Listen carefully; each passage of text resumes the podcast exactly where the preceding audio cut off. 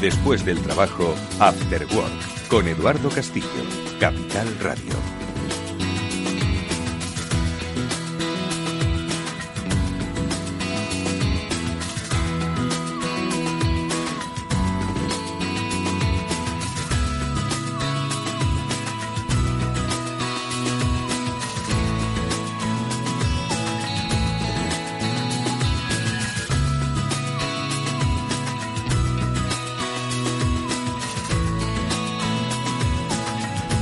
Muy buenas tardes a todos amigos, bienvenidos. Estamos de vuelta este Cyber After Work, el programa especializado en ciberseguridad de Capital Radio, que cada lunes desde el After Work, en esta emisora, realizamos, aquí que les habla Eduardo Castillo, encantado de hacerlo, y los especialistas en ciberseguridad, los mejores del país, Mónica Valle y Pablo Sanemeterio, que por supuesto nos vuelven a acompañar en una nueva temporada y a los que ya escuchamos su voz. Mónica, ¿qué tal? Muy buenas tardes. Hola, buenas tardes Eduardo, Pablo, buenas tardes a todos. Bienvenido de nuevo a este tu espacio. Pablo Sanemeterio, muy buenas tardes, Pablo. Buenas tardes, Eduardo. Buenas tardes, Mónica. Bueno, pues muy buenas tardes a ellos dos y, por supuesto, a todos vosotros. A Néstor Betancor, que hoy nos reencontramos con sus manos en la dirección técnica de este Cyber After Work y como digo a todos vosotros que estáis interesados por el mundo de la ciberseguridad, de eso vamos a seguir hablando porque aunque no haya habido programa durante estas últimas semanas, obviamente fruto de los cambios de programación en verano, la ciberseguridad no ha parado de darnos noticias y de eso es de lo que hoy vamos a hablar, lo que vamos a repasar, sobre todo para sacar lecciones. También la lección va sobre la salud pública, ojo, la la salud o la seguridad que debemos tener en los entornos físicos, porque esto no se ha terminado, es más. Esto va a más. Ya sabemos que vosotros, que sois especialistas en ciberseguridad, ¿qué pasaría si no los fueseis? Si no fueseis seguros en vuestros entornos físicos, lo dudo mucho que eso os ocurra. Pero eh, si por casualidad os habéis topado con este programa y si os olvida poneros la mascarilla o no queréis poneros la mascarilla, apagad rápidamente este programa y poneros la mascarilla. Y cuando os la pongáis podéis volver a escuchar el Afterwork. Bueno, pues de ciberseguridad vamos a hablar porque están pasando y han pasado muchísimas cosas. Muchísimas cosas que tienen su explicación eh, o no, pero que nosotros vamos a tratar de haceros llegar para que entendáis que todo está interrelacionado que la pandemia, que el confinamiento, que el teletrabajo, que la ciberinseguridad, que lo que le puede pasar a personas anónimas también le puede pasar a ministros, que lo que le pasa a pymes también le pasa a grandes compañías y todo porque hemos aumentado nuestra relación con el mundo digital. Bueno, pues sobre los efectos que la pandemia puede tener en la ciberinseguridad o en la ciberseguridad de nuestras empresas, vamos a empezar a hablar, eh, hablar con nuestros especialistas en los próximos minutos. Pero antes, vamos, eh, si os parece, a hacer la brevísima pausa y enseguida empezamos nuestro Cyber After Work. Bienvenidos.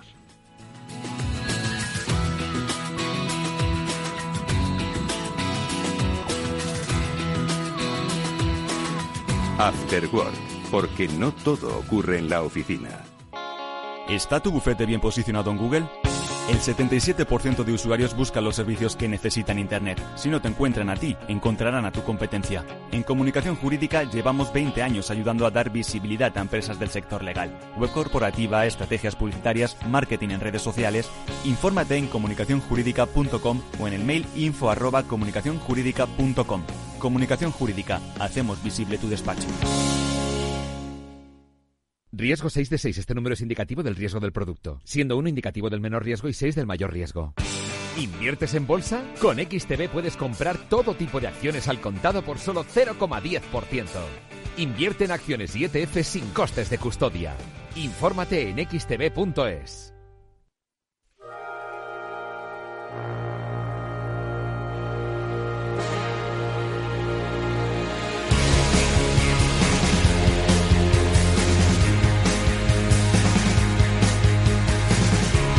Eduardo Castillo en Capital Radio, After Work.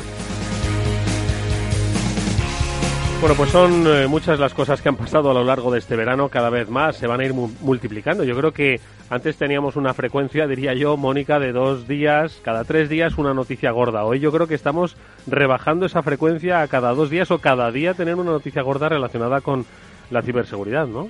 Efectivamente, cada día, prácticamente, bueno, cada hora se podría decir que ocurren cosas, lo que pasa es que no nos enteramos de todo. Sí que es cierto que creo que hay una tendencia de que cada vez más las empresas, sobre todo grandes empresas, corporaciones, se han dado cuenta de la importancia de contar lo que ocurre, no solamente en términos legales y normativos que tienen la obligación, sino que a nivel reputacional y de imagen, pues les beneficia contarlo, contarlo de una forma transparente, clara y sobre todo transmitir a la sociedad que, bueno, que esto de la ciberseguridad, que los ataques son una cosa normal, ah, desafortunadamente, pero son una cosa normal, que hay que eh, actuar sobre ellos tanto antes como después y lo que ocurre cuando hay que actuar después es comunicarlo. Bueno, pues luego hablaremos de Mapfre, porque es eh, el ejemplo vivo de lo que acabas de decir. Las cosas pasan, se pueden evitar, eh, pero es difícil evitarlo y sobre todo cómo gestionarlo, tanto internamente como de cara al público, a la reputación. Pues luego pondremos ese ejemplo de los muchos que vamos a comentar a lo largo del programa. Pero antes, eh, me gustaría, Pablo, Mónica, que hicieseis una reflexión eh, sobre la ciberseguridad, pero especialmente en un mundo post-COVID, que aunque digo post-COVID, pero todavía sigue con nosotros, ¿no? Estamos preguntando en Capital Radio, ¿y ahora qué es lo que va a pasar, no? Eh, cada rama de especialización obviamente tiene una interpretación, un análisis sobre el futuro, ¿no? Y el de la ciberseguridad creo que también va íntimamente ligado a cómo evoluciona y cómo ha cambiado nuestra vida empresarial y personal la pandemia del coronavirus. Entonces esa, si os parece, es mi primera pregunta de manera individualizada que os hago como especialistas que sois, a Pablo Sanemeterio a Mónica Valle. Te dejo, Pablo, que seas tú el primero que haga esa reflexión. Bueno, pues a ver, yo creo que cada día el, COVID lo que nos ha traído sobre todo es teletrabajo, teletrabajo para todos los, profesionales que podemos trabajar desde, desde casa. Esto implica una mayor eh, seguridad en los, equipos y en las comunicaciones con las compañías y sobre todo que ya por fin veníamos mucho tiempo diciendo a los especialistas que el modelo este de castillo en el que vas fortificando todo alrededor de tu empresa eh, está agotado, ya no es el modelo que, se utiliza a día de hoy en seguridad y esto es lo que te lo hace te lo hace tener más en cuenta es que a día de hoy no hay un perímetro el perímetro está difuso ya no es todo lo que está dentro de la organización es seguro y todo lo que está fuera puede ser eh, amenazas porque cada vez tienes más más personas trabajando fuera más personas que traen equipos y dispositivos móviles y, la ciberseguridad pues tiene que estar eh, imbrincada pues en, todo el core y en las estrategias de negocio de las organizaciones.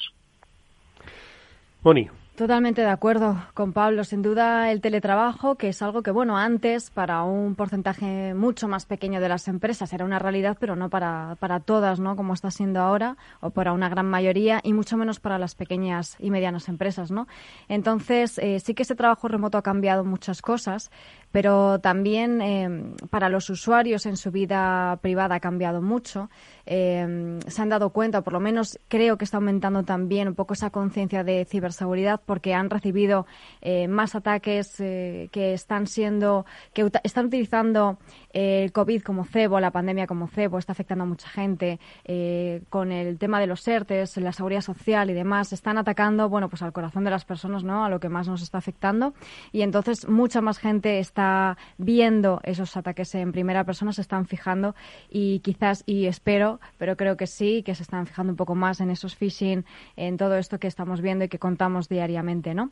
Pero bueno, en definitiva, queda mucho por hacer todavía y, no sé todavía si, si, vamos a aprender las lecciones. Estamos un poco más concienciados, pero no sé si hemos aprendido todas las lecciones que deberíamos aprender. Bueno, al final uno nunca acaba de aprender y como bien habéis dicho en los numerosos programas que hemos desarrollado, ni la seguridad existe al 100% y la seguridad o la inseguridad, más, más bien en evoluciona y va siempre un poco por delante de los que luchan contra la ciberdelincuencia. Por lo tanto, esto es un ser vivo y al final pues se irá adaptando a los tiempos, a las eh, eh, circunstancias sociales y económicas de cada momento. Yo creo que las dos reflexiones son muy acertadas. Ah, creo y si me permitís, ¿no? que haga yo también una pequeña reflexión basada en lo que habéis dicho, tenemos una lectura, por supuesto, vamos a decir, un poco más negativa, y es que eh, la pandemia ha descubierto no solo nuestras fragilidades en cuanto a determinadas estructuras o la gestión sanitaria,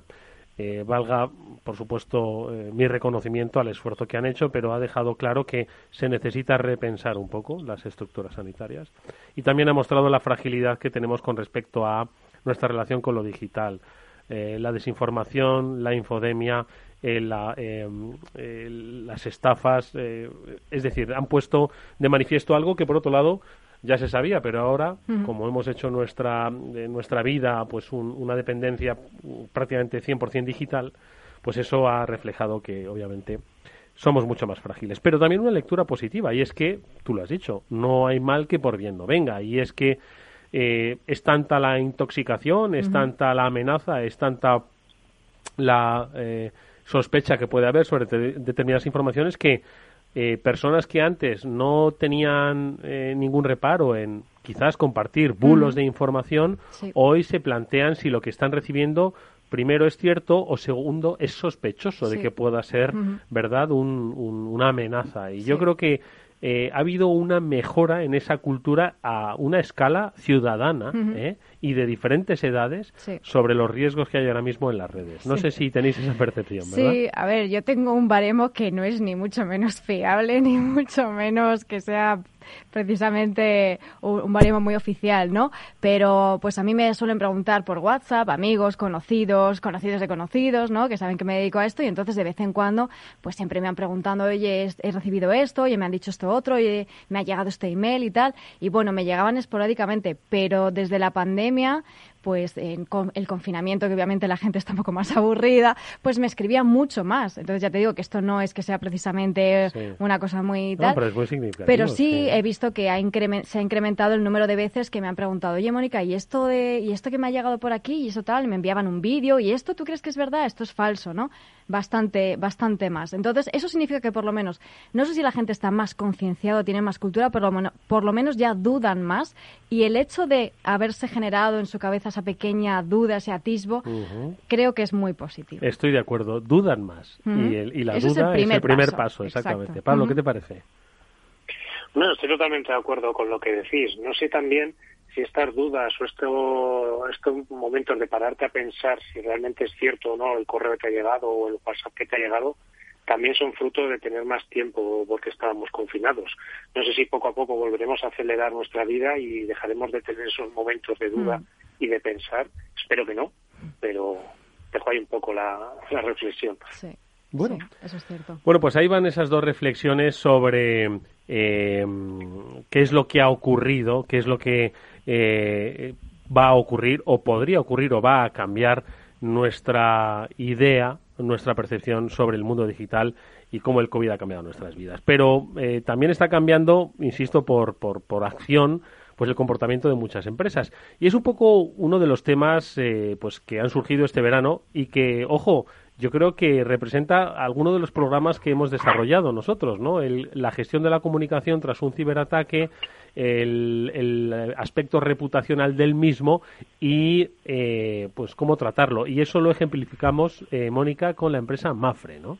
Sí, precisamente ha sido hace nada, un par de un par de semanas, creo que fue el 15 de agosto cuando lo comunicaron por primera vez que habían sido víctimas de un ciberataque. Entonces su propio CEO eh, publicó un artículo, un post bastante largo en LinkedIn explicando qué es lo que había ocurrido, eh, cómo había afectado a sus sistemas y demás y que estaban trabajando en ello, lo que iban a hacer respecto a los clientes que habían sido afectados y demás. Y esa comunicación, bueno, fue fluida con otro con otra serie de posts y otra serie de publicaciones también por parte del CEO de Iberia de, Mafre y por parte de la propia compañía en redes sociales y en su web. Entonces, bueno, realmente es una comunicación que fue muy rápida porque lo hicieron nada más conocer el ataque, nada más haber, eh, bueno, detectado en esas eh, primeras, en esos primeros días, primeros momentos, que todavía no sabes muy bien qué es lo que ha pasado, pero bueno, sí que se han comprometido a seguir informando cuando tengan la investigación más desarrollada, porque lógicamente eso puede tardar bastante tiempo ¿no? Pero bueno, sí que se sabe que ha sido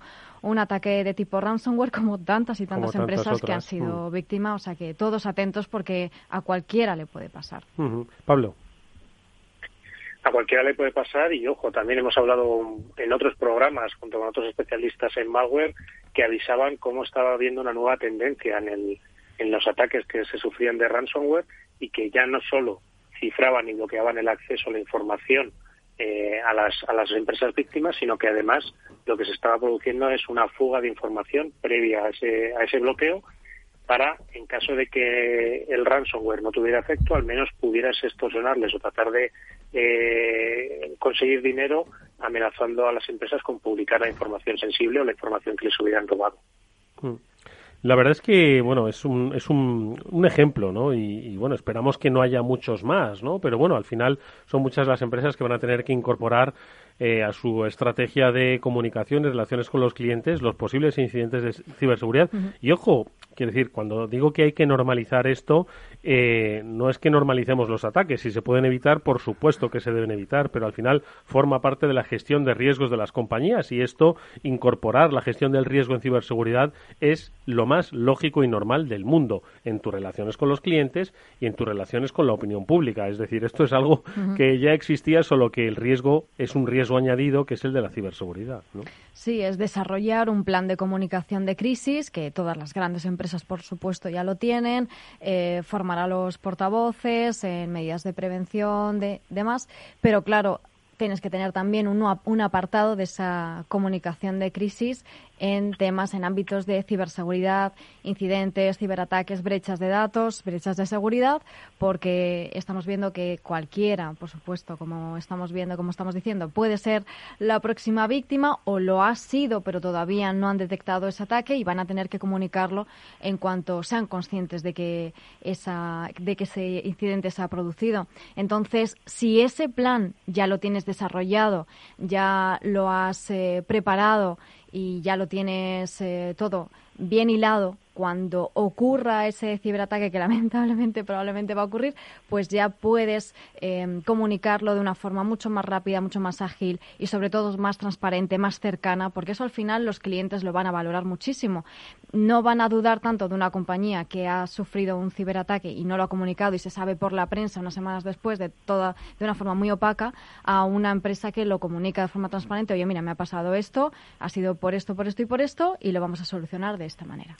Bueno, pues este es uno de los incidentes que tuvo lugar este, este verano. Un verano bastante activo, ¿no? Mm, eh, porque eh, yo creo que a finales del mes de julio se produjo otro episodio que yo no sé si nos dio tiempo a, a comentar, que era el relativo a, al gestor de las infraestructuras ferroviarias, ADIF, eh, donde se produjo, si no me equivoco, un pues un robo de información y posterior chantaje, ¿no, Mónica? Sí, em, cuando yo lo vi en, en Twitter por, eh, por la fue por la tarde. fue por la tarde del último día del último, programa que hicimos, ¿verdad? Sí, sí. No, no, no teníamos un programa próximo, así que debió ser la, la última o penúltima semana de, de julio. Y, bueno, pues eh, como suele ocurrir, eh, los medios empezaron a interesarse, a preguntar a DIF y demás, y entonces efectivamente eh, pues reconoció que habían sido víctimas también de un chantaje por parte de ciberdelincuentes que habían robado información y que de nuevo pues estaban chantajeando, pidiendo informa dinero a cambio, como nos decía antes Pablo, que es una tendencia bastante preocupante porque debe ser que les está saliendo bien y por eso lo hacen, o por lo menos esperan que, que sea un, un ataque combinado, digamos, bastante rentable. Sin embargo, eh, eh, hay que decir que a través de BitLife Media, el, medio que dirige Mónica Valle, tenemos una interesantísima información que recopila eh, todos los ataques más destacados que se han producido en lo que va de año. Tiene unas cifras interesantísimas. Y entre estos ataques destacas el de, el de Adif, en el que efectivamente el grupo cibercriminal Revil, que si no me equivoco, está especializado ¿no? en, en, esta técnica del robo de información ¿no? y, venta posterior, o sea, chantaje. Eh, decía que haría público ese, esa información de hasta 800 gigabytes de datos pertenecientes a la, a la empresa pública si no, si no les pagaban. ¿En, ¿Se sabe en qué ha quedado todo esto? Finalmente eh, lo estuve viendo, estaba mirándolo esta mañana y no, no llegaron a no llegaron a pagar y tampoco llegaron a, a tener problemas en ese sentido. A publicar nada. No, no, no. Pero claro, esto no se sabe si muchas veces lo tienen guardado en la recámara para bueno, pero estarán estarán trabajando sobre ello. En principio había quedado todo un poco en, en el limbo. Este Pablo, ¿qué te pareció a ti el tema de Adif? Pues, hombre, otro ataque más como el que sufrió también Mafre o que han ido sufriendo otras compañías en las cuales, pues, yo creo, me, está viniendo a la memoria el bufete de abogados de, personas famosas también a las que les habían atacado, les habían cifrado los, los discos duros y además estaban pidiendo eh, dinero por no publicar información de, de las celebrities. Eh, creo que es un, un modus operandi que estamos empezando a ver, quizás motivado porque yo creo que las empresas poco a poco ya por fin tienen sus copias de seguridad eh, programadas, las tienen guardadas fuera de las organizaciones en soportes que no estén eh, que no, sean accesibles a través de, de una infección y les permiten restaurar, en, en lo tienen también probado, y, y restauran las, pruebas, las, las copias de seguridad en unos tiempos bastante razonables, con lo cual el pago del ransomware carece de sentido en, ese, en esos escenarios y están evolucionando hacia escenarios en los cuales, pues si no, si no consigo que me pagues porque te haya bloqueado el, tu día a día, voy a ver si consigo que me, que me pagues un chantaje. Amenazándote con pues, publicar, ¿no? Claro, intentar que no que me pagues para que no publique mm. información, lo cual ya se ha ya se ha demostrado que es una muy mala práctica también, que si pagas eh, no siempre esos delincuentes se van a guardar esa información y no la van a mm. publicar. Mira, fíjate. Uy, perdona, Pablo. No, que estaba, estaba leyendo que, que, me había confundido antes con otro caso, porque el de Adif sí que se sí que se cumplieron la amenaza parcialmente. Publicaron un 1% de la información, 8 gigas en la dark web, eh, y están los cuerpos y fuerzas de seguridad del Estado trabajando para que no siga propagándose la información. La información. Pero para que veáis un poco lo que dice Pablo, ¿no? Eh, eh, cómo al final la ciberdelincuencia se va adaptando. Las empresas cada vez van fortificando más, cada vez van, como dice Pablo, teniendo más copias de seguridad, van eliminando ¿no? las potenciales amenazas de lo que es un ransomware y al final los ciberdelincuentes van evolucionando. Cuando el ransomware digan, ah, pues ya, ya tengo copias, no, no he perdido, no voy a perder información, pues de repente se nos ocurre pues que voy a vender esa información que para ti es sensible. Ya no se trata de que la pierdas, sino de que voy a hacer, voy a hacer un uso, ¿no? Em, que puede ser eh, dañino, ¿no? Para, para tu compañía. Al final, como siempre hemos dicho, pues los ciberdelincuentes, como empresa que son, van siempre por delante del mercado les interesa, evidentemente, Eduardo, eh, que su flujo su, o su caja no pare y por eso tienen que estar siempre a la última en, el mercado de la delincuencia. Entonces, bueno, quizás esto es una vuelta un poco al pasado, que tradicionalmente también se estaban haciendo las fugas de información y los chantajes un poco como, como forma de obtener dinero por parte de los delincuentes.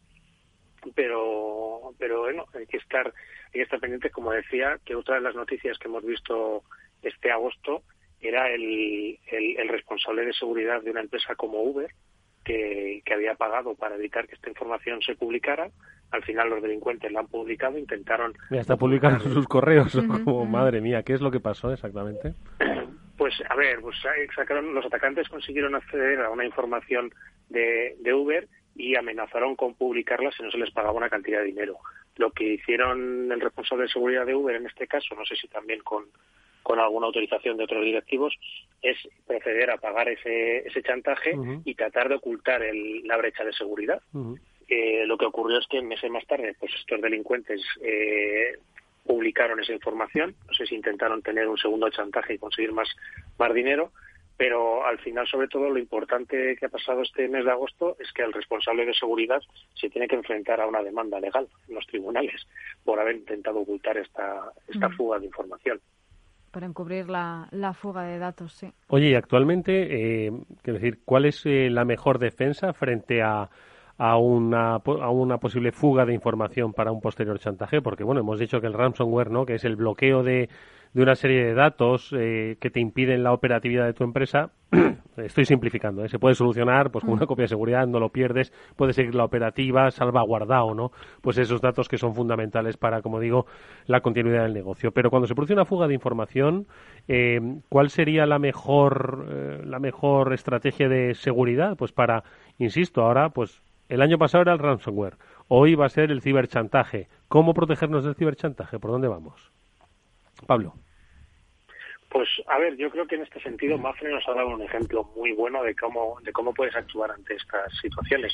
Tomar tú la iniciativa en la comunicación, avisar a todos tus eh, clientes y a todos tus usuarios de que ha ocurrido un problema, de que ha habido una brecha de seguridad y eh, alertarles para que cambien las contraseñas, que estén atentos de que no es que no vean accesos inadecuados a sus cuentas. Twitter, por ejemplo, también ha sido otro ejemplo que ha tomado la comunicación y, ha estado escribiendo en la historia y contando de primera mano poco a poco qué es lo que les ha ido ocurriendo, cómo lo han ido resolviendo.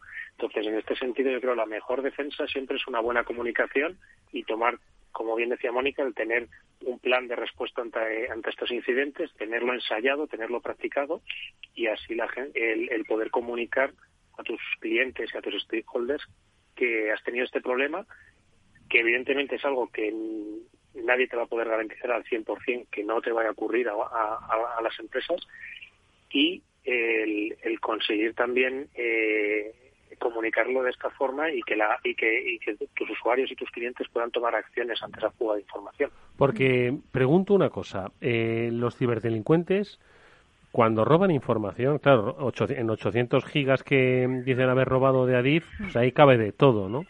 Pero claro, cuando se produce una fuga de información, eh, entiendo que tienen que ser especialistas también en, esos datos, en el sentido de que, oye, te he robado esta información que es muy valiosa para ti y te puede hacer mucho daño con respecto a tu competencia y la voy a publicar, por eso te amenazo con publicarla si no me pagas dinero o voy a publicar información que es inocua, pero que te va a dejar en mal lugar porque te acabo de robar información y eso, pues, de cara a tus clientes se va a mostrar inseguro y te va a perjudicar.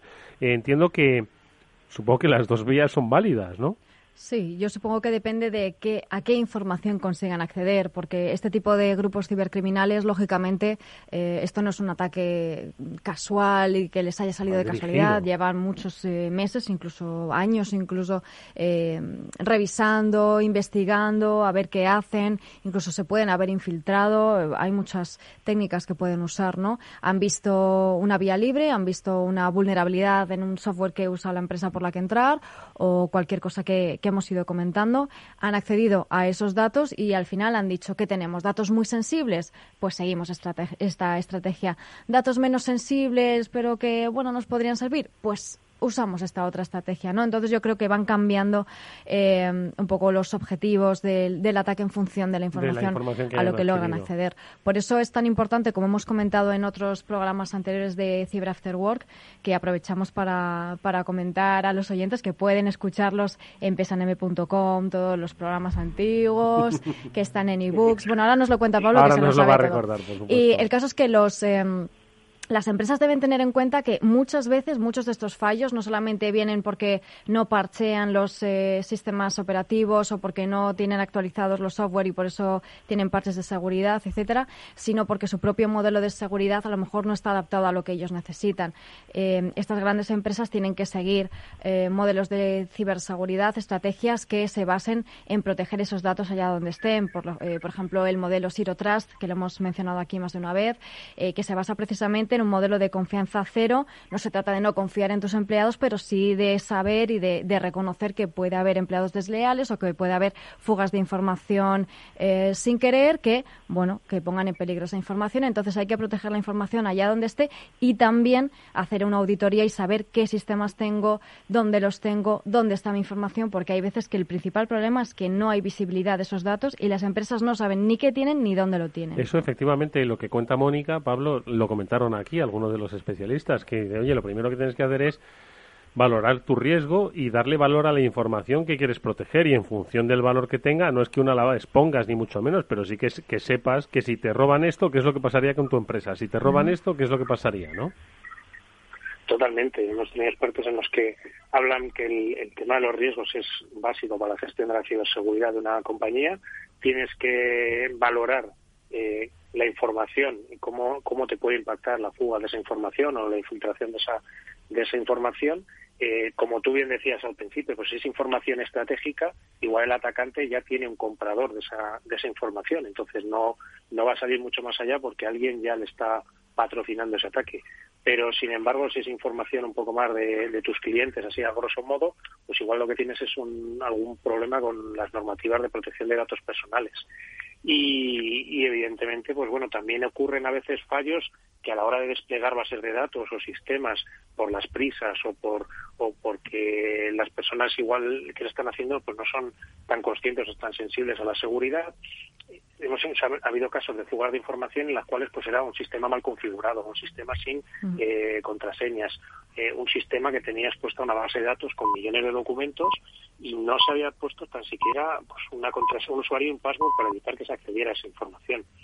Y, bueno, estos son unos casos, pero también eh, teníamos ayer, me parece que era, o antes de ayer, una noticia en la que habían detenido en Estados Unidos a un, a un ciudadano ruso que había estado intentando corromper a, empleados de, alguna compañía ofreciéndoles hasta un millón de dólares por, por ayudarle en la infección de la compañía y conseguir esa, esa información, con lo cual te da una idea de que al que se lo iba a vender seguro le pagaba bastante más que Vamos, sí, sí, el caso de Tesla, efectivamente, como bien dice Pablo, sí, un millón de dólares ofrecían a un empleado de Tesla a cambio de, bueno, de darle una, una puerta trasera, claro, a la, a la compañía de una de, de una de sus fábricas eh, concretamente de Tesla, pero bueno, afortunadamente pues el empleado se negó a hacerlo y, lo comunicó y el, el FBI trabajó en este caso junto a Tesla para, para solucionarlo. Oye, ¿creéis que se va, a propósito de lo que estamos hablando, que se va a polarizar la ciberdelincuencia en el sentido en el que pues como en las viejas historias de la calle, te podían atracar con una navaja en un callejón o podrían robar un, un banco pues con la más alta sofisticación, como en las películas, ¿no? ¿Y creéis un poco que esto se va a trasladar al mundo ciber? Es decir, que a la pyme la van a seguir haciendo ransomware, que es la que vive un poco de la operatividad, y a la gran empresa que está protegida la van a tratar de hacer estos robos de información, fugas de información? ¿Qué creéis? Pablo. Yo creo que yo creo que sí, o sea, vamos a ver, en Internet todos somos objetivos, son objetivos las empresas, eh, son objetivos las organizaciones públicas y somos objetivos los particulares. Como bien dices tú, a las, a, las grandes compañías igual con la fuga de información, a las pequeñas con los ataques de ransom, pero, pero no nos olvidemos que es que eh, cualquiera, incluso nosotros particularmente, pues a ver, está también el, el, nosotros nos pueden intentar estafar porque nos han conseguido acceder a alguna información confidencial nuestra o de nuestro ámbito privado y no queremos que se vea expuesta, entonces nos, nos chantajean para que les paguemos dinero y que no publiquen esas fotos o esos vídeos íntimos. Eh, también tener en cuenta que al que a las pequeñas y a las medianas organizaciones también les ha ocurrido bastantes ataques de, lo que llamamos el, business email compromise o el ataque del timo del CEO, que consistía en eh, que los propios eh, trabajadores o los propios responsables de la empresa son los que hacen la transferencia a la cuenta del, del atacante o del malo. Mm. A mí me preocupa, como decías antes, Edu, las modas o tendencias de los cibercriminales. Como bien dices, bueno, podemos dividirlos en esos eh, dos tipos. Digamos que están los cibercriminales que, son más sofisticados, que se organizan en grupos, eh, que están más profesionalizados, que, son verdaderamente peligrosos, pero luego hay otros que no es que no sean tan peligrosos, no tienen tantos conocimientos o van un poco más de forma masiva, lanzando ataques incluso con herramientas que consiguen eh, compradas ya directamente para eh, instalar y usar eh, de ransomware y otro tipo de, malware que pueden usar con unos toolkits muy sencillos. A mí me preocupa en cuanto a las tendencias. El año pasado, ¿os acordáis que hablábamos de estos ransomware que se, eh, secuestraban ciudades, mm. em, que bloqueaban sus sistemas a cambio de ese dinero? ¿no? Este año el ransomware sigue bastante fuerte, como hemos estado analizando, otro tipo de malware. Pero fíjate, en las últimas semanas la bolsa de Nueva Zelanda ha estado bloqueada varios días consecutivos por unos ataques de denegación de servicio distribuidos que, Mira que hace tiempo que no hablamos de este tipo de ataques. ¿Cómo se llaman? D2 o algo así. DDoS, Sí, la diferencia entre DDoS y el DDO, el ataque eh, de negación de servicio eh, simple, por así decirlo, es que el distribuido va a un, a un objetivo concreto. ¿no? Entonces, eh, en este caso están atacando a esta bolsa de Nueva Zelanda la bolsa de valores de Nueva Zelanda. A mí me preocupa porque, bueno, es un ataque que, en, bueno, Pablo eh, sabe mucho más de todo esto, pero en términos de ciberseguridad es más antiguo que la tos y realmente no es tan complicado técnicamente. De hecho, debe ser bastante sencillo. Eh, no sé, eh, obviamente, a este tipo de infraestructuras críticas. La de la bolsa. Claro, están teniendo con, bastante, están teniendo bastantes problemas con esto. Fíjate, con una, con un, con una técnica, como has dicho, más vieja que el que la Tana. Sí, sí, es vieja, es sencilla relativamente, ahora que Pablo me corrija si no, pero claro, yo no sé una infraestructura crítica como es este caso, si es tan sencillo, imagino que no, que tendrá su complejidad, pero me preocupa que bueno, que vayan lanzando este tipo de ataques que no sé qué rentabilidad pueden tener, pero bueno, nunca se sabe quién está detrás, ¿no? Pablo. Hombre, alguien, alguien siempre está, cuando se produce este tipo de ataques, alguien lo está patrocinando y algo saca de, de ello. Quizás no lo, no lo vemos inmediatamente, pero el que alguien estuviera paralizando la bolsa de Nueva Zelanda, seguro que sus implicaciones ha tenido y sus, sus beneficios habrá tenido en las cotizaciones en bolsa. El ataque de negación de servicio, como decía Mónica, pues es, como siempre, siempre he puesto un ejemplo bastante gráfico, que imagínate una tienda de 10 metros cuadrados a la que de repente le entran 300 personas a la vez. Pues no, no puede entrar la gente, se queda aquello bloqueado y no, y no es operativo ni puedes. Mm. Eh, eso lo, están haciendo, lo están haciendo algunos en, en, algunas fiestas eh, con, el COVID. Eh, exacto, y es, y es eso exactamente. o sea, es, que entra un montón de, personas o de conexiones o de gente intentando conectarse a la bolsa y, que los sistemas no están preparados para aguantar toda esa, esa sobrecarga o todo ese normal, conjunto normal de conexiones. Imagínate que en un día normal la bolsa de no, no sé cuántas tendrá, pero imagínate que soporta 10.000 conexiones por segundo y de repente empieza a tener picos de 10 millones de conexiones por segundo y además tráficos que se pueden hacer ataques de amplificación bastante conocidos que lo que te hacen es pues que te lleguen cantidades ingentes de tráfico. Para eso, bueno, pues hay soluciones. ¿Qué objetivos pueden tener con, con tumbar la bolsa de valores? Eh, ¿La pérdida de valor?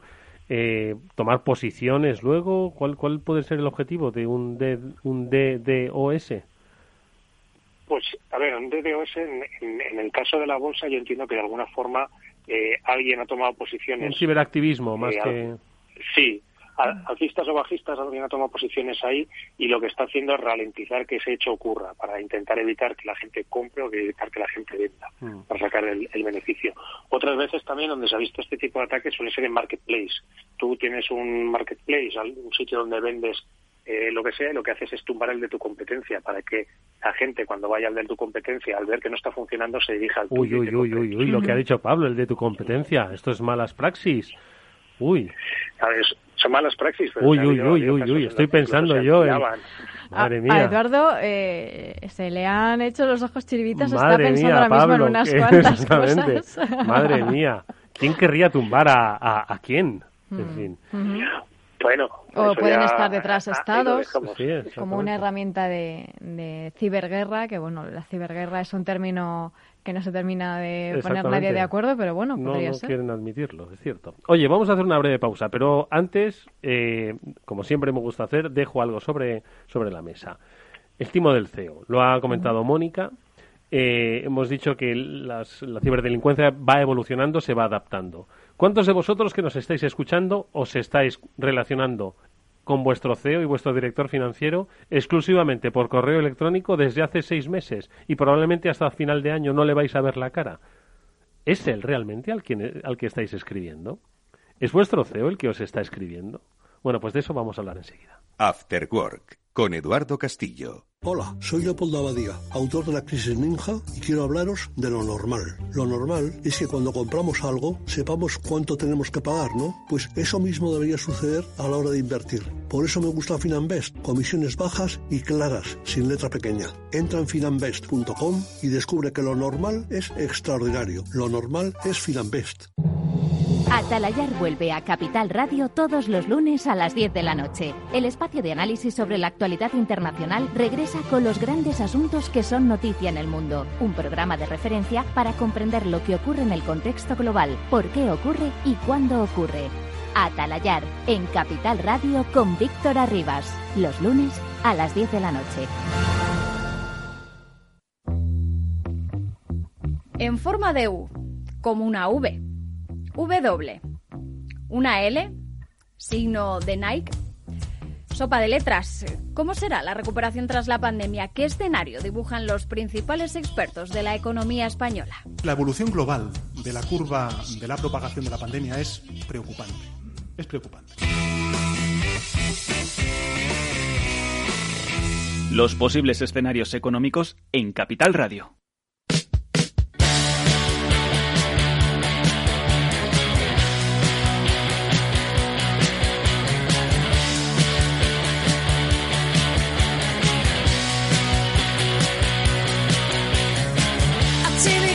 después del trabajo After Work con Eduardo Castillo, Capital Radio.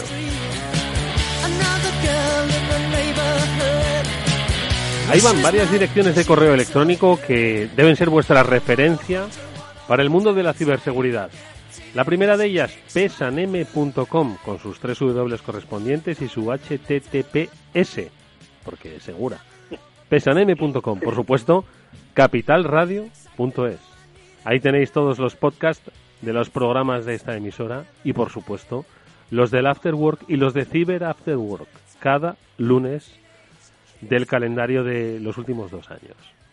Y, por supuesto, en las plataformas de podcasting y streaming, en la que podéis descargar como iVoox, como iTunes, como...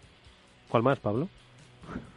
pues Google Podcast ¿Ves? y como Spotify. Como Spotify, que dirían ¿no? los, los anglosajones. Bien. Bueno, pues... Y para seguir bien informado siempre BitLife Media. Bueno, pues eso, eso por descontado, por descontado. Bueno, pues en pesanem.com tenéis las descripciones y seguro que eh, Pablo ha eh, incorporado una herramienta de búsqueda para que pongáis el timo del CEO. Seguro que os van a aparecer numerosos programas en los que hemos hablado de la materia, pero algunos en los que hemos profundizado sobre la operativa del timo del CEO, que ahora mismo, como el timo de la estampita, decían, no, a mí eso no me puede pasar, no me puede pasar, y sin embargo ha pasado en empresas de referencia. Vivimos en una eh, era conectada y hoy más que nunca. Vuelvo a insistir que el teletrabajo al que hacía referencia Pablo al principio del programa ha hecho que nos eh, comuniquemos pues eh, en los últimos seis meses y lo que resta de año pues de manera virtual con nuestros jefes, nuestros responsables, las jefas, todo. Y eso, ¿no pensáis que es un caldo de cultivo eh, impresionante para el timo del CEO? Donde al final estamos sometiendo a esa comunicación digital pues a, a poco menos que a rango de ley. Sí, este, este ciberataque, bueno, lleva, lleva ya muchos años también dando guerra tantos que se le ha cambiado de nombre varias veces, el timo del, del, CEO, el fraude del CEO, Business Email Compromise, aunque bueno, el Business Email Compromise tiene es una variante un poco diferente, pero se basa en lo mismo. Se le ha llamado también walling, de, bueno, de ballena en inglés, en fin. Tiene muchos nombres, pero en definitiva se basa en el engaño, en la ingeniería social de la que tantas veces hemos hablado, en aprovecharse de una situación de estrés, en aprovecharse de, de bueno, de esa impersonalidad que tiene el correo electrónico.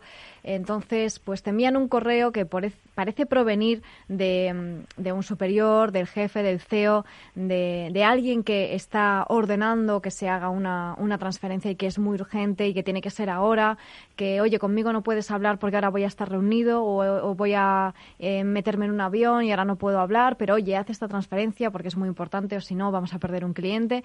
En definitiva, pues se utiliza la ingeniería social, em, se utiliza el estrés, se utiliza la ansiedad, se utilizan, eh, se aprovechan las características que tienen estos medios de comunicación tan útiles, pero con algunas desventajas como es esta. Entonces, bueno, mucha gente eh, ha caído, muchas empresas han sido víctimas de este, de este engaño del fraude del CEO, que puede suponer eh, muchos millones de euros, y no es un decir, porque ha habido empresas que han sufrido millones de euros en debido a este tipo de, fraudes y sin duda ahora, como bien decías Eduardo, pues debido al trabajo en remoto, al teletrabajo, que no te ves la cara, mm. eh, que bueno, de vez en cuando haces una videollamada y tal, pero que es que eso no, da, pues, eh, pues efectivamente el fraude del CEO, que no solamente por teléfono, que también puede venir por el teléfono, ahora nos lo cuenta Pablo, es algo muy a tener en cuenta y si somos conscientes el próximo email raro que nos llegue, sospecharemos y ya tendremos un gran paso dado. Pablo. Bueno, sí, hemos visto distintas variantes de este, de este ataque. Hemos conocido también casos que les ha ocurrido pues, a, empresas públicas como la MT de Valencia, desafortunadamente, en el cual presionaban mucho a una, a una empleada para que hiciera una transferencia y en una operación súper secreta. bueno, bueno, eso fue, además, que ojo, que eso se, fue ingeniería social a tope, es decir, no fue un mail casual de voy a probar el tocomocho, no, no, se estuvo estudiando el comportamiento de una persona, es decir, las estafas están muy, muy elaboradas. Pablo muy elaboradas. Y otras que vimos también, como en el caso de la empresa energética alemana, en la cual con, con inteligencia artificial lo que habían hecho era reemplazar la voz de, la persona responsable, del CEO o el responsable de operaciones, el que autorizaba la transferencia, y tenía una voz bastante creíble, un tono y un timbre bastante creíble para, para la persona que es víctima. Al final sí cree que es el, el su jefe el que le está Oye, que está llamando el jefe. Ponte tú. Esto en alemán, claro. Además debía ser, debía sonar muy, la orden debía sonar muy totalmente alemana, claro. Cualquiera se niega, ¿verdad?, a que tu jefe alemán te, ordene una transferencia, Pablo. Desde luego.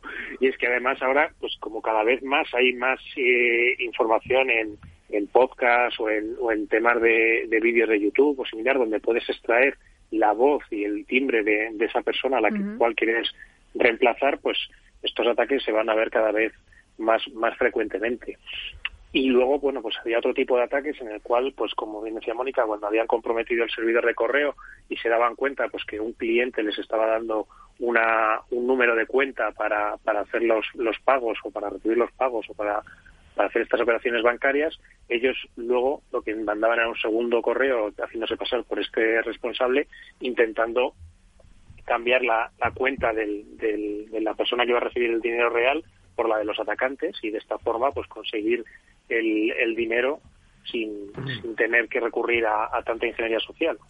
Con, con, un correo que parece que, que, viene de la persona que es tu, tu cliente, salvo que salvo que hagas un o tu proveedor, salvo que hagas una llamada para hacer una segunda verificación de que realmente te está pidiendo ese cambio de cuenta, es bastante difícil sospechar de un, de un correo que viene de una cuenta legítima. Pues esto es, eh, esto es estupendo, digo, todo lo que cuentas, Pablo, porque ya acabamos de incorporar a nuestra mesa a los responsables de recursos humanos de las compañías, porque esto afecta directamente a ellos. Esto ya no se trata de, de tener, por supuesto, prevención, dudar, ¿no? Como el primer paso, pues para estar seguros frente a una posible ciberamenaza, sino que hay que crear una cultura, primero, de ciberseguridad, que nos ayude a dudar, a reconocer esas dudas, y segundo, que el teletrabajo, las ciberamenazas, deben crear otras culturas de acción empresarial, donde al final pues eh, se tengan que controlar pues eh, las eh, digamos las capacidades que tienen las personas de acceder a determinada información o ejecutar determinadas acciones, pues en este caso de transferencias, ¿no? Es decir, que hay que hacer una revisión también de los protocolos internos de las empresas, porque esto es que afecta a todo. ¿Quién tiene acceso a determinada información? Pues puede acceder todo el mundo. Dice, pues oiga, igual lo que tiene que hacer es restringir ese acceso a 10 personas ya. ¿Sabes? Eh, no se trata de hacer privilegios, sino de establecer nuevas pautas de comportamiento dentro de la empresa que nada tienen que ver inicialmente con poner un firewall o hacer más seguras las, las redes, sino de de crear una estrategia diferente en lo que se refiere a las competencias dentro de la empresa, ¿no? Efectivamente, y sobre todo ahora, que como bien decías Eduardo, seguimos con el teletrabajo, es una tendencia que va a seguir, eh, además de por la situación sanitaria que estamos viviendo, eh, por otros motivos, porque las empresas se han dado cuenta de que es una opción muy válida. Antes tenían sus dudas, pero han visto que funciona y que puede funcionar muy bien. Entonces, Solo ha hecho falta una pandemia. Esperemos que no haga falta una pandemia virtual para darnos cuenta del tema de la ciberseguridad, que hay muchos expertos que están avisando de una posible ciberpandemia y ahí podemos también llevarnos las manos a la cabeza. Pero en cuanto a lo que decías, efectivamente las empresas tienen que revisar y ahora es el mejor momento. Empieza un nuevo curso, nueva temporada. Hay que revisar esos, eh, esa gestión de accesos, gestión de identidades. Hay que revisar la clasificación eh, y la protección de la información. ¿Quién puede acceder a la información, cómo se clasifica esa información, cuál es confidencial, eh, cuál es eh, información pública, cuál es información más reservada. eso eh, tiene que estar en las políticas, lo tienen que recibir los usuarios y, hombre, lo tienen que recibir también de una forma lo más cercana y lo más llana posible para que, o sea, no les puedes enviar un tocho de 300 páginas hablando mal y claro, porque no se lo van a leer y al final vamos a acabar igual. Una información en píldoras, cercana y que al final acaben entendiendo qué es lo que tienen que hacer, porque si no, vamos a quedarnos todos igual. Pero esa revisión eh, importantísima y ahora mm, no hay mejor momento, ahora mejor hoy que mañana. Pablo. Es que no puedo estar más de acuerdo con las dos reflexiones que habéis hecho. Por un lado, eh, tiene que haber una formación de, de las personas, de los profesionales, de una de una organización para eh, en forma sencilla, en forma de píldoras, para que los lo asimilen la mejor forma posible. Pero es que, como dices tú, Eduardo, es que la ciberseguridad tiene que ser algo eh, transversal a toda la organización, a todos los procesos de una organización tienen que estar eh, auditados, tienen que estar revisados, tienen que tener medidas de seguridad y de ciberseguridad para que este tipo de cosas no pasen. Imagínate una cosa tan sencilla como que hablábamos antes de, del, cambio de la cuenta donde vas a hacer un pago. Si tú antes de efectuar una transferencia hablas con el cliente y confirmas la cuenta a la que le vas a hacer la transferencia, te evitas este tipo de, de, ataques. y, igual es un poco más pesado, igual se te hace un poquito más lento, pero te aseguras que no se te dé la situación de que hayas pagado un dinero a un proveedor y no lo hayas recibido. Que tú imagínate ese momento de desconfianza dentro de dos organizaciones que se genera por este tipo de, situaciones. Bueno, pues el timo del CEO, ojo, que es otro de los puntos que debemos tener. Eh, como habéis visto, la exposición ahora mismo de cualquier empresa está por todos lados y probablemente estéis eh, muy securizados, igual estáis poco securizados, pero el riesgo de exposición, eh, los ciberdelincuentes tienen una píldora para cada empresa, ¿de acuerdo? Por lo tanto, pues es importante que, como han puesto de manifiesto muchas veces aquí en, en nuestro programa, tenéis que hacer una auditoría de seguridad, tenéis que conocer, volver a reconocer vuestra empresa para saber qué queréis proteger, de qué lo queréis proteger y qué es lo que ocurriría si tuvieseis eh, bueno pues un, incidente de ciberseguridad ¿no? yo creo que ese es el, el, primer paso también el empezar a contar con los especialistas porque ojo aquí pues os lo contamos pero el sector está lleno de muy buenas empresas que os ofrecen eh, security as a service es decir que os, os hacen eh, auditorías os hacen consultoría os dan servicio en remoto en la nube que todo ha cambiado, ojo, que esto no es comprar un antivirus, que eso es de otras épocas, que es que de la misma forma que pagáis dinero por un community manager, por un director financiero o por una responsable o responsable de recursos humanos, también debéis pagar dinero por asesoraros en ciberseguridad, que es que esto no es un capricho para hacer más bonita vuestra empresa. No, al final, bueno, pues todos, eh, por ejemplo, los que tenemos un coche, sabemos que luego ese coche tiene un mantenimiento. Tú no te compras un coche y aguanta ahí años y años, ¿no? Aparte, pues que le tienes que echar gasolina, eh, tienes que llevarlo a la revisión anual, tienes que pasar la ITV, pues esto es igual. Las empresas, pues por ejemplo, las pequeñas y medianas empresas, que son las que están un poco más rezagadas en temas de ciberseguridad, pues, eh, por ejemplo, contratan a alguien para hacer su, su página web, perfecto, fenomenal, y luego ya se olvidan. Eso no tiene ningún mantenimiento, no se actualiza esa página web y el sistema que tiene por detrás. Eh, si es una mm, tienda virtual, tampoco se actualizan los eh, software y todo lo que está por detrás. Y al final eso va generando vulnerabilidades. Eh, tampoco revisan los software que tienen instalados, el email, etcétera, etcétera. Es decir, o sea, las empresas, si, si te paras y lo piensas fríamente, por muy pequeño, muy micro pyme o muy mediana empresa que seas, utilizas decenas de software, si no cientos a lo largo de, de los días, del día a día de trabajo, y cualquier problema en alguno de ellos puede suponer un agujero de seguridad por el que pueden entrar. Entonces, al final hay que darse cuenta de que eso tiene un mantenimiento, tú eh, adquieres ese software o tú eh, publicas esa página web que te va a servir para ganar clientes, para ganar imagen y para seguir avanzando y creciendo, pero tiene que tener un mantenimiento y parte de ese mantenimiento, por supuesto, es la ciberseguridad. Es uno de los posibles vectores de ataque que deben tener en cuenta. Hmm. Pablo. Bueno, totalmente de acuerdo. Es que, como muchas veces hemos dicho también en el programa, eh, las inversiones en ciberseguridad las tienen que hacer todas las compañías y no son gastos, son inversiones. Igual que tú tienes un plan de marketing o un plan de comunicación en el cual eh, inviertes en personas, inviertes recursos para poder llegar a tus clientes, la ciberseguridad es exactamente lo mismo. Tú inviertes para que puedas seguir llegando a tus clientes, no se te paren tus operaciones, tu imagen no se vea dañada y que incluso no te expongas a multas o a, daños eh, a, multas por, por incumplir las leyes de protección de datos o las leyes que te, te aplican en el sector en el que en el que trabajas. Entonces, pues es importante que las organizaciones se tomen en serio la, ciberseguridad y inviertan en, ciberseguridad porque les va en que su negocio siga funcionando y no se pare. Bueno, pues eh, eh, son muchas las lecciones, eh, pero bueno, no os preocupéis que tenéis tiempo y sobre todo tenéis alguien que os va a acompañar este programa todos los lunes y por supuesto en todas esas plataformas de podcasting. Pero antes, ojo, que no me quiero ir sin que comentemos un tema.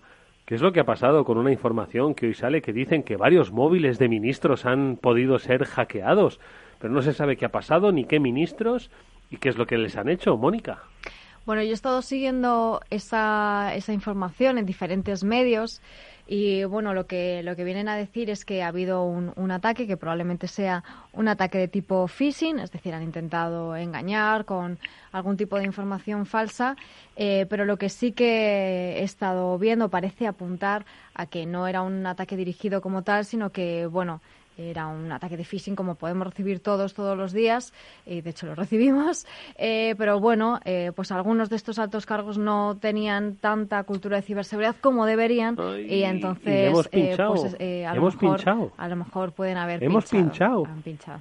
Entonces, bueno, esa es una de las de, de las vías. Ya digo que está está investigándose, entonces bueno, pues veremos está el CNI detrás de, de esta información, así que lo, lo investigarán muy bien y ya veremos si nos si nos cuentan los resultados de la, de la Sí, efectivamente. Y si, oye, si se trata de, de un ciberataque dirigido, pues ojalá se que investigue. también puede ser se una opción, efectivamente. Si se trata de que hemos pinchado en un phishing, pues en fin, también invitamos a los altos cargos a que escuchen este programa. Y altos cargos y bajos cargos, ¿eh? A todo el A mundo. todo el mundo que escuchen este programa, que lo que tratamos de hacer es crear conciencia sobre ciberseguridad. Ojo, no somos infalibles, ni somos perfectos, por supuesto, pero bueno, vamos a tratar de dirigirnos hacia esa perfección poco a poco y con algo de ciberseguridad. Por cierto, que ya la semana que viene hablamos de también otro hackeo, al parecer, que ha dicho la cuenta del Ministerio de Fomento de Twitter, pues que habían tenido, porque que le habían hackeado, habían dicho que había dicho unas cosas así un poco feas del presidente de la Junta de, de Andalucía y resulta pues que luego han comentado que era un, un hackeo, ¿no? Y que lo están investigando, ¿no? Sí. Están, ¿Cómo están Sí, de bueno, movidas las aquí- cosas de la que- política, lo eh? que- lo que sí Con el hackerismo. Lo que sí que Como se, dicen en un programa, malditos hackers. ¿eh? Claro, lo que sí que se pediría, yo creo que desde, me atrevo a decir que desde el sector de la ciberseguridad es que, por favor, que no se usen los hackeos ni los ciberataques como una excusa para nada. Por Exacto. favor, que ya hay bastantes Que ya hay ciberataques, bastantes. que ya hay bastantes problemas. Y, y nada, pues simplemente que, oye, si nos hemos equivocado y ha pasado algo, pues no pasa nada, se reconoce, yo mira, me he equivocado y ya está. Y, y, y todos tan felices, porque todos nos equivocamos constantemente, ¿no? Exactamente. Eh, No pasa nada. Amigos, esto es Cyber After Work, es el programa de la ciberseguridad de Capital Radio. Con Mónica Valle, con Pablo Sanemeterio y aquí con quien nos habla Eduardo Castillo, encantado de volver a escucharos. Lo podéis, os podemos escuchar como a través de nuestro correo electrónico afterwork@capitalradio.es al que como ya os dijimos antes del verano, nos podéis escribir preguntando, consultando, planteando dudas que os hayan podido eh, surgir a propósito de vuestra relación con la ciberseguridad. Daremos buena cuenta, por supuesto anonimizada si es preciso, Claro. para ayudaros a ser un poco más ciberseguros. Pablo y Mónica, como siempre, muchísimas gracias amigos. Gracias a ti. Pablo, Gracias a ti, Eduardo. cuídate mucho y nos vemos nosotros la próxima semana en el Cyber After Work. No obstante, mañana seguimos con más After Work. Estará con nosotros Félix López para darnos más respuestas sobre ¿y qué es lo que va a pasar ahora? Néstor Betancor gestionó técnicamente el programa. Amigos, hasta mañana. Adiós.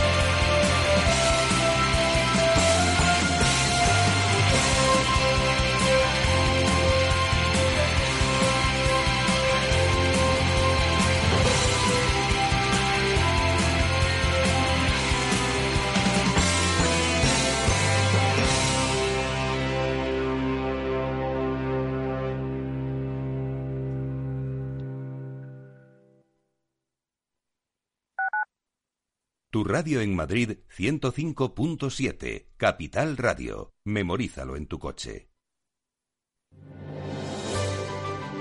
¿Cómo innovar en nuestra empresa? ¿Cómo desarrollar nuevas ideas? ¿Cómo adoptar el mundo digital?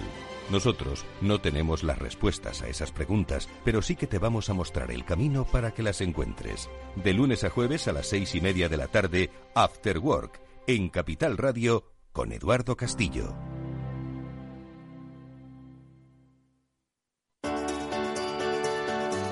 Capital Radio. Aportamos valor. Soy autónomo. ¿Tengo que pagar la cotización aunque no ingrese? Sí, tienes que seguir pagando tus cotizaciones con independencia de tus ganancias, excepto si te das de baja como autónomo en la seguridad social. Capital Radio. Siente la economía.